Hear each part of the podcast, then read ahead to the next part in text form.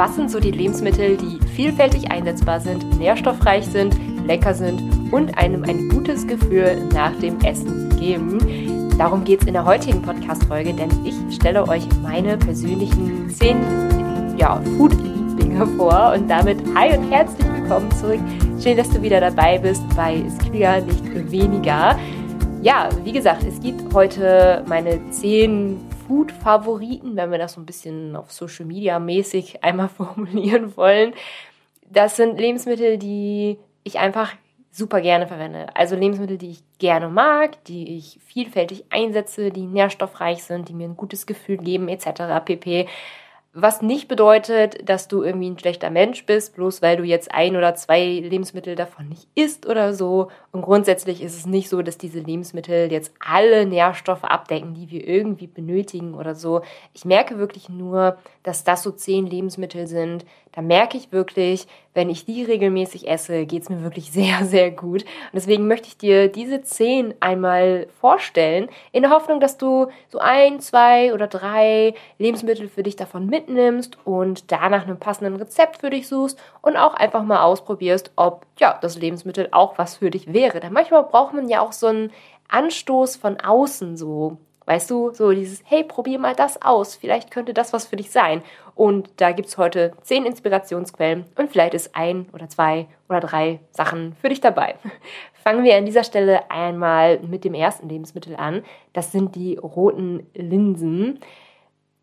Rote Linsen haben einen großen Vorteil gegenüber anderen Linsen dadurch, dass sie einfach nicht so lange gekocht werden müssen. Also während du braune Linsen mindestens eine halbe Stunde kochen muss, wenn nicht sogar eher eine Stunde, da bin ich mir gerade nicht so sicher, auf jeden Fall sehr lange kochen muss, damit sie überhaupt erstmal gar werden, sind rote Linsen wirklich innerhalb von fünf bis maximal zehn Minuten wirklich fertig gekocht. Also rote Linsen sind so ein Must-Have auch alleine für eine schnelle Küche und haben dabei ein ähnliches Nährstoffprofil wie zum Beispiel die braunen Linsen weswegen ich eigentlich nur noch rote Linsen zu Hause habe und eigentlich gar keine braunen Linsen mehr einkaufe.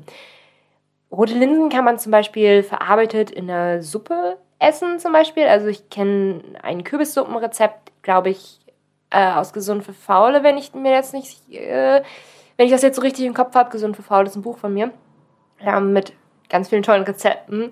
Gesund für Faul habe ich jetzt zum Beispiel eine Kürbissuppe drin mit roten Linsen und ein bisschen Skier und Gemüsebrühe und so ein paar Gewürzen etc. Und das püriert ergibt eine wunderbare Suppe. Also da verarbeite ich rote Linsen zum Beispiel drin, aber auch in einem Salat. Zum Beispiel, wenn du rote Linsen kochst und dann kalt werden lässt und dann in so einen Salat packst mit Feta-Käse, Zitrone drüber, Minze und Kürbiskernen etc oder auch als vegetarischer Bolognese-Ersatz. Also rote Linsen sind da wirklich total vielfältig. Und wenn du da noch kein passendes Rezept findest, dann schau einfach mal zum Beispiel bei, bei mir auf Instagram nach einem äh, passenden Rezept mit rote Linsen, da habe ich mit Sicherheit mal was geteilt oder auch in meinen Büchern oder ja irgendwo anders im Internet, wo du ein Rezept mit rote Linsen finden kannst.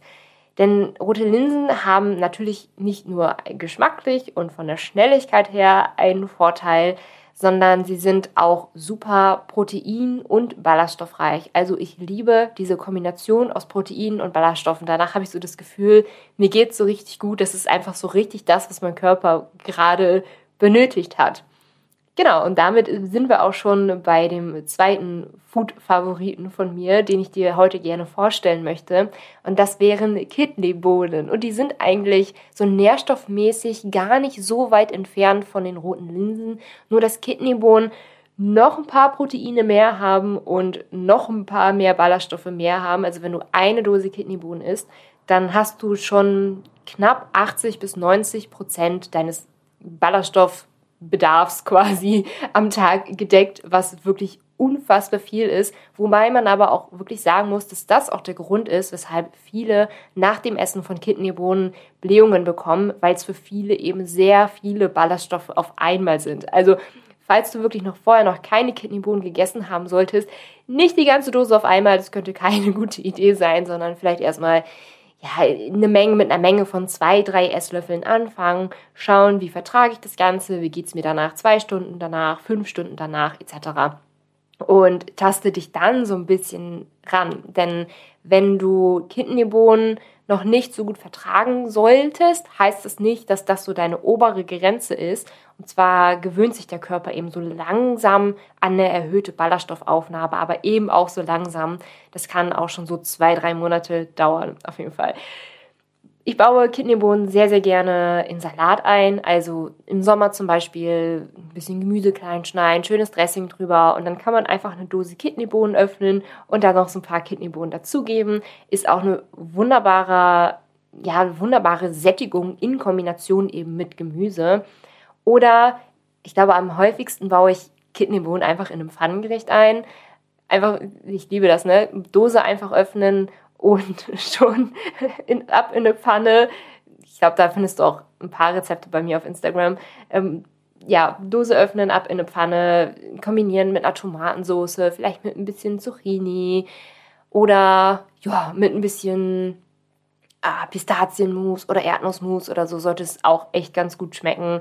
Also Kidneybohnen sind da für mich auch sehr, sehr vielfältig einsetzbar und nicht nur eine gute Protein- und Ballaststoffquelle, sondern zum Beispiel auch sehr eisen- und zinkhaltig. Also wer sich zum Beispiel vegetarisch ernährt, profitiert auch nährstoffmäßig nochmal besonders von, von Bohnen oder von Linsen. Da sind wir bei meinem persönlichen Superfood Nummer drei und das wären einmal Datteln.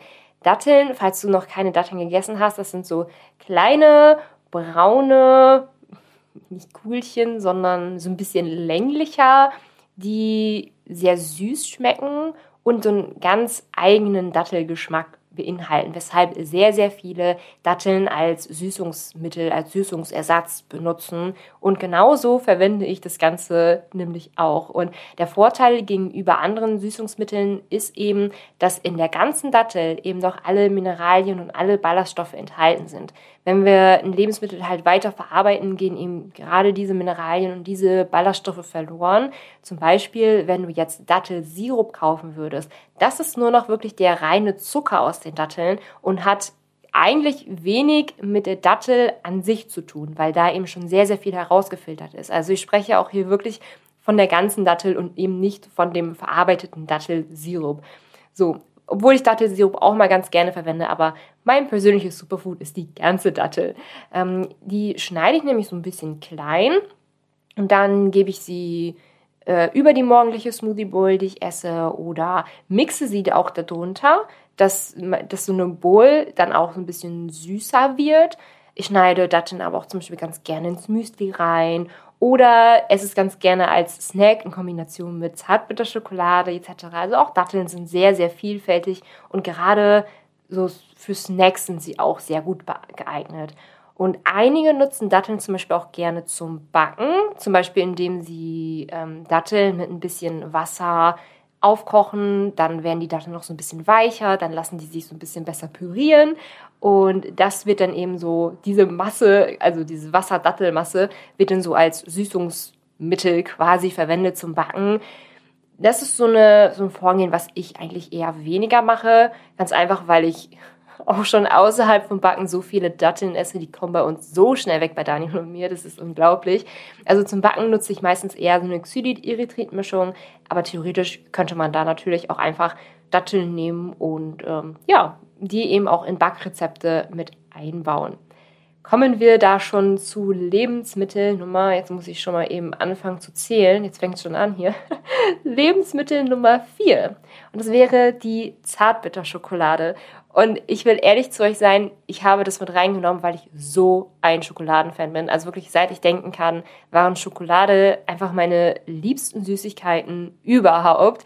Also ich brauchte ganz, ganz oft einfach so immer mein tägliches kleines Stück Schokolade. Da war ich auch immer ganz zufrieden und so.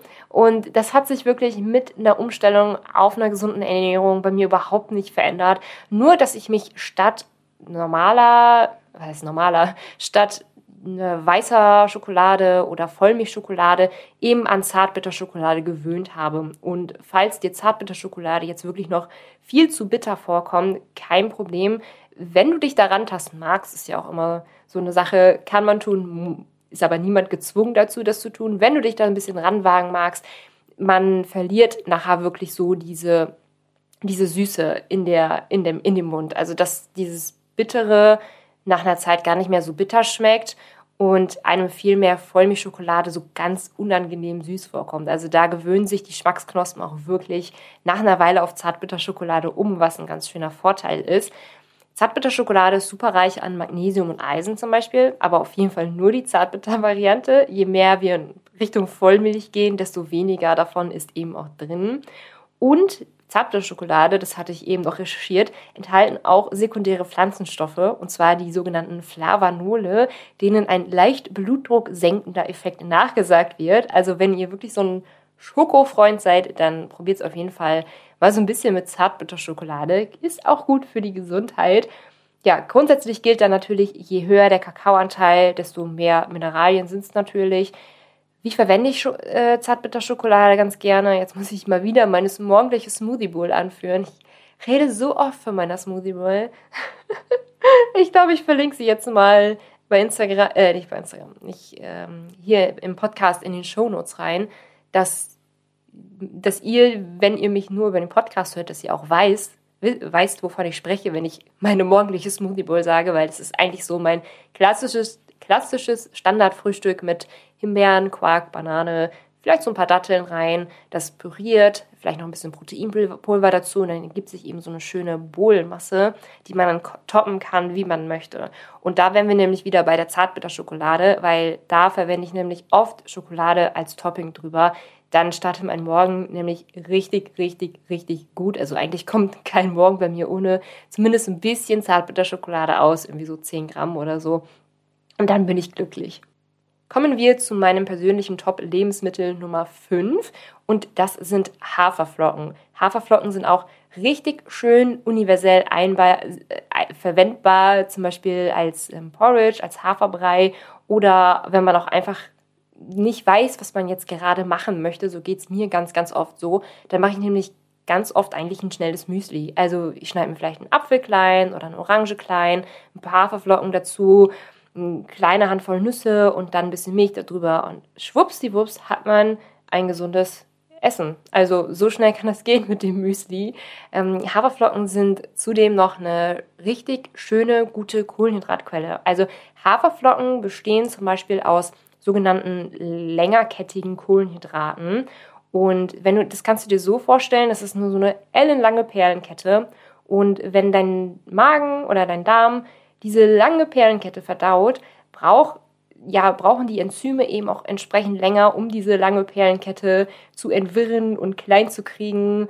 Ähm, es braucht alles ein bisschen länger zur Verdauung etc. Also das hat den großen Vorteil, dass diese längerkettigen Kohlenhydrate sehr, sehr gut sättigen. Also der Blutzuckerspiegel steigt nicht ganz so schnell an wie bei reinem Zucker zum Beispiel. Ganz einfach, weil die längerkettigen Kohlenhydrate eben länger zur Verdauung brauchen und der Zucker dann langsamer ins Blut abgeführt wird. Der Blutzuckerspiegel steigt dadurch eben nicht ganz so schnell an. Also, und ein, jetzt habe ich kurz den Faden verloren, Moment. Die längerkettigen Kohlenhydrate lassen dadurch eben nicht so sehr den Blutzuckerspiegel ansteigen wie Zucker. Und ich habe noch so einen kleinen Extra-Tipp für euch, wie ich Haferflocken zusätzlich verwende, mit Ausnahme von Haferbrei oder Müsli oder so. Wenn ihr so einen guten Mixer zu Hause habt, könnt ihr da eure zarten oder äh, ganzen Haferflocken einmal richtig schön klein mahlen, dass es so ein, so ein Mehl quasi draus wird. Und das verwende ich dann auch in, beim Backen tatsächlich als Mehl. Denn gemahlene Haferflocken haben gegenüber Vollkornmehl den Vorteil, dass der Teig dann so ein bisschen weicher wird. Also wenn ihr schon mal ein Rezept mit Vollkornmehl nachgebacken habt, werdet ihr merken, dass der Teig so ein bisschen starrer ist, so ein bisschen fester ist. Also dass da einfach so diese schöne Weiche von dem Vollkornmehl fehlt. Und mit gemahlenen Haferflocken kann man dem so ein bisschen umgehen. Da hat man eben noch die ganzen tollen Nährstoffe von den Haferflocken drin, aber eben auch so einen schön weicheren Teig. Also ich finde das für sehr viele Backrezepte sehr passend. Wobei man aber auch natürlich sagen muss, dass Haferflocken eben auch so einen ganz leichten Eigengeschmack mit reinbringen. Also wer da so ein bisschen bisschen eigen ist, sollte dann doch lieber zum Vollkornmehl greifen oder zum Mehl mit einer äh, höheren Type, zum Beispiel 950 oder 1050 oder so. Aber wenn ihr Haferflocken sowieso gerne mögt, den Eigengeschmack von Haferflocken, könnte das vielleicht eine tolle Alternative sein, einfach gemahlene Haferflocken mit rein in den Teig zu packen. Im Übrigen gibt es ja auch äh, für Leute, die zum Beispiel kein Gluten vertragen, es gibt ja auch glutenfreie Haferflocken. Und da wäre das dann auch eine super Alternative im Backteig. Also wenn ihr da wirklich kein Gluten vertragt, dass ihr da einfach glutenfreie gemahlene Haferflocken reinpacken könnt in den Teig. Damit wären wir schon bei Lebensmittel Nummer 6 und das ist für mich die Paprika und ganz besonders die rote Paprika, vor allem aus geschmacklichen Gründen, also jetzt nicht aus irgendwelchen gesunden, nährstoffmäßigen Gründen oder so. Ich selber mag die rote Paprika am liebsten und deswegen kaufen wir eigentlich fast nur noch rote Paprika. Grüne mag ich zum Beispiel nicht so gerne, aber dann kaufen wir sie eben auch nicht. Also grundsätzlich gilt ja auch wirklich, was man überhaupt nicht mag, muss man ja auch natürlich nicht essen. Und Paprika ist so glaube ich, mein persönliches Lieblingsgemüse, was ich einfach echt am liebsten mag. Also ich mag das sogar so ganz gerne, Paprika einfach nur klein zu schneiden und einfach roh zu essen. Also ohne Dip, ohne Gewürze, ohne irgendwas. Ich mag das auch mal ganz gerne, Paprika einfach so zu essen. Und das geht mir eigentlich mit keiner Gemüsesorte so. Also bei mir muss wirklich bei sämtlichen Gemüsesorten irgendeine Soße dran, irgendein Gewürz dran oder so. Paprika kann ich im Zweifel auch einfach roh essen. Ich kann es roh essen, ich kann es gegart essen Paprika ist für mich so dieser Allrounder, dieses Gemüse, was eigentlich immer gut geht. Und das Schöne an Paprika ist übrigens, dass es super Vitamin C reich ist. Also ganz, ganz oft wird ja so als die Vitamin, das Vitamin C reiche Lebensmittel überhaupt wird ja ganz, ganz oft Zitrone genannt. Aber Paprikas sind Vitamin C reicher als Zitronen. Und deswegen kann man mit Paprikas eben wunderbar den täglichen Vitamin C Bedarf decken. Und wie baue ich Paprika ein? Ich habe das schon gerade eben quasi zugegeben, dass ich Paprika auch ganz gerne einfach mal klein schneide und einfach mal roh esse, ohne irgendein Rezept dahinter. Natürlich aber auch mal ganz gerne mit einem Dip, wenn ich gerade Lust habe, mir einen Dip zu machen. Mm, ab in ein Pfannengericht zum Beispiel. Oder was man mit Paprika auch ganz, ganz toll machen kann, ist es einfach, die Paprika ähm, ja, aushöhlen oder halbieren und dann befüllen, wie man mag, vielleicht ein bisschen Käse drüber und dann gefüllte Paprika zu backen. Das schmeckt auch wirklich echt immer ganz gut. Da mache ich zum Beispiel ein bisschen Tofu rein oder Tomatensauce oder Kidneybohnen oder andere Bohnen. Hm, vielleicht auch Reis oder Spaghetti oder so, wenn man es ein bisschen über hat. Leckeres Gewürz natürlich, Käse oben drauf und dann kann das Ganze für 15 oder für 20 Minuten gebacken werden. Mein Food-Favorit Nummer 7 sind die Himbeeren. Und ich habe wirklich darüber nachgedacht, wie ich eigentlich meine täglichen Himbeeren so esse. Und schon wieder muss ich die tägliche Smoothie Bowl anführen. Also ich glaube, 95 Prozent meines Himbeerkonsums geht auf meine tägliche Smoothie Bowl zurück. Wie gesagt, ich esse sie wirklich sehr viel und sehr häufig, aber es ist auch einfach mein absolutes Lieblingsfrühstück, wo ich einfach am allerliebsten mit rein starte. Deswegen kann ich euch da als Rezeptvorlage wirklich nur die Smoothie Bowl ans Herz legen. Ich verlinke euch sie einmal unten in den Show Notes. Ansonsten kann man Himbeeren zum Beispiel auch ganz gut mit einem Crumble kombinieren. Also man kann da auch Tiefkühl-Himbeeren verwenden und die dann eben auftauen, ein bisschen, keine Ahnung, Slüd, Erythrit oder so drüber und dann diese Crumble-Mischungen drüber und dann kann man sich ein leckeres Himbeer-Crumble daraus backen. Also das funktioniert auch oder Himbeeren zum Beispiel in einem Shake verarbeiten, in einem Smoothie verarbeiten. Schmeckt auch immer ganz gut, zum Beispiel mit Bananen als Kombination oder Quark. Aber ansonsten kann ich euch da wirklich, wirklich, wirklich nur meine Smoothie Bowl ans Herz legen. Womit wir schon bei Lebensmittel Nummer 8 wären, und das sind die Kartoffeln. Und eigentlich ist es super schade, dass Kartoffeln so einen, ja, so einen relativ schlechten Ruf haben als vermeintlicher Dickmacher. Also zum Beispiel Chips man isst ja Kartoffelchips so. Und jetzt wird, werden ganz, ganz viele vermeintlich gesunde Alternativen für Kartoffeln auf den Markt gebracht, zum Beispiel Grünkohlchips etc. pp. oder Linsenchips. Aber wenn man sich da mal die Nährwerte ansieht, bemerkt man, dass man durch das Kartoffeln austauschen fast gar nichts erreicht hat und dass der wahre Kalorientreiber, der wahre ich nenne es jetzt mal ganz plakativ Dickmacher, ja, dass das eigentlich die hohe Menge an Öl ist, die da verwendet wird und vielleicht sogar noch ein bisschen Zucker obendrauf oder so. Und es sind eigentlich nicht die Kartoffeln. Also wirklich, wenn ihr Kartoffeln selber machen wollt, probiert sie mal ganz, ganz dünn zu schneiden. Also wirklich, je dünner, desto besser. Und dann backt euch sie einfach mal selber im Ofen und ihr werdet merken, ist es super lecker. Man kann es natürlich auch entsprechend würzen, wie man möchte. Und ähm, ja, so hat man dann die eigenen Kartoffelchips gebacken. Aber am allerliebsten, und das geht vom Backen auch her ein bisschen leichter, weil man sie dann eben nicht ganz so dünn schneiden muss, am allerliebsten verwende ich Kartoffeln als Kartoffelspalten. Also das ist so ein leichtes Rezept. Also eigentlich muss man eine Kartoffel nur vierteln oder in mehr Teile schneiden, wenn es wirklich eine große Kartoffel ist.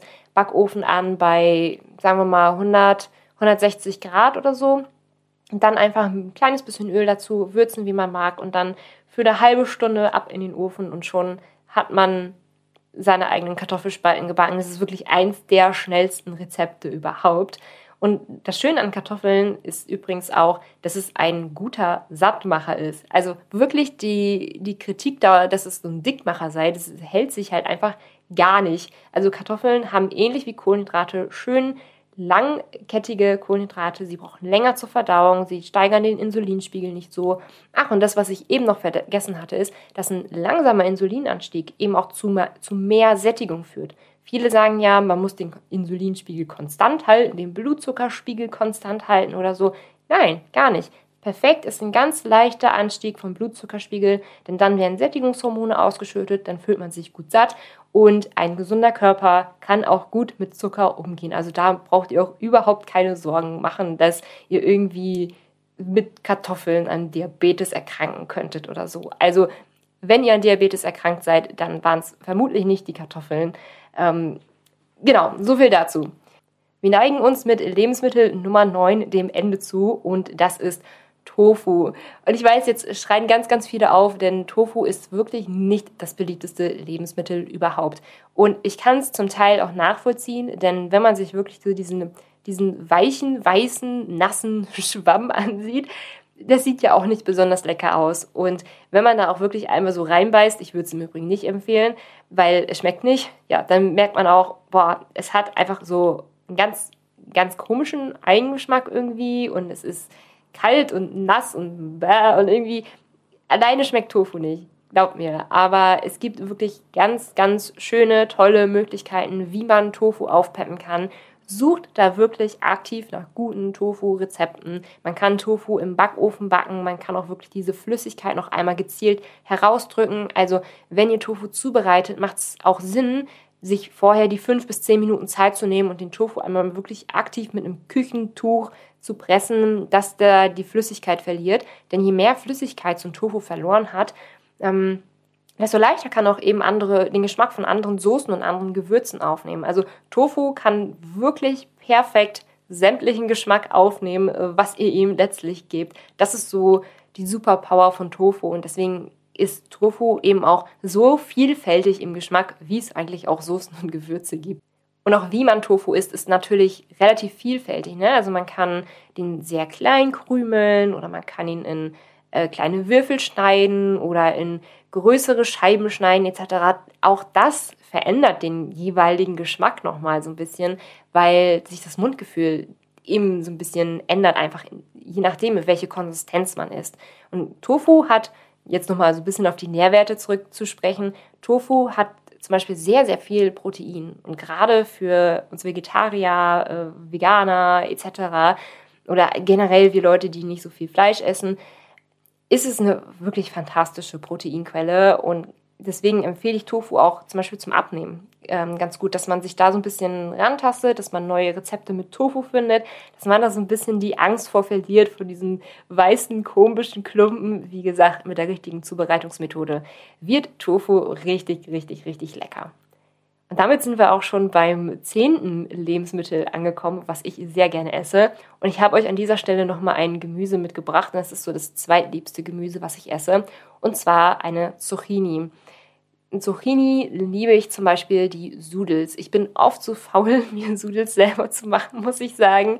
Aber wenn ich es mache, dann vermenge ich es immer mit normalen Spaghetti. Also bei mir gibt es nicht die Wahl entweder Spaghetti oder Sudels. Bei mir gibt es oft beides zusammen. Also ich esse nicht Sudels alleine, sondern Sudels und Spaghetti.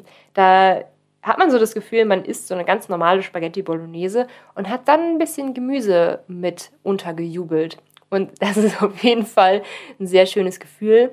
Ähm, auch Zucchini ist hat nicht so einen krassen Eigengeschmack und passt sich einfach gut dem an, was man der Zucchini quasi zur Soße gibt. Und am allerliebsten kombiniere ich zu Zucchini sämtliche Tomatensoßen mit verschiedensten Gewürzmischungen. Dann wird Zucchini schon mal richtig, richtig gut. Also als Sudels esse ich es sehr, sehr gerne. Oder wenn ich es nicht als Sudels esse, dann baue ich es auf jeden Fall in ein Pfannengericht ein.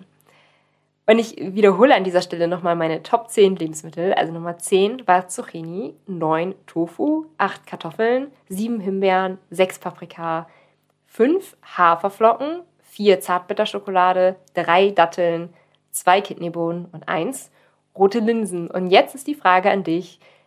Bei welchem, bei welchem Lebensmittel hast du dir gedacht, so, oh, irgendwie habe ich noch gar nicht so ausprobiert oder habe ich vielleicht einmal probiert und dann sofort verworfen, weil es mir irgendwie nicht so geschmeckt hat? Und was ist so ein Lebensmittel, vielleicht auch zwei oder drei, was ich ganz gerne mal ausprobieren könnte. Also wenn ihr da noch nach passenden Rezepten sucht, ihr werdet zum Beispiel auf meinem Instagram-Profil fündig oder auch in meinen Kochbüchern. Ich habe äh, aktuell drei Kochbücher, Gesund für Faule, Milenas Pfannengerichte und Milenas Unterwegsgerichte. Verlinke ich euch einmal alle in den Shownotes, genau wie den Instagram-Account etc. Also niemand soll hier ohne irgendeine Rezepte-Info rausgehen, ja?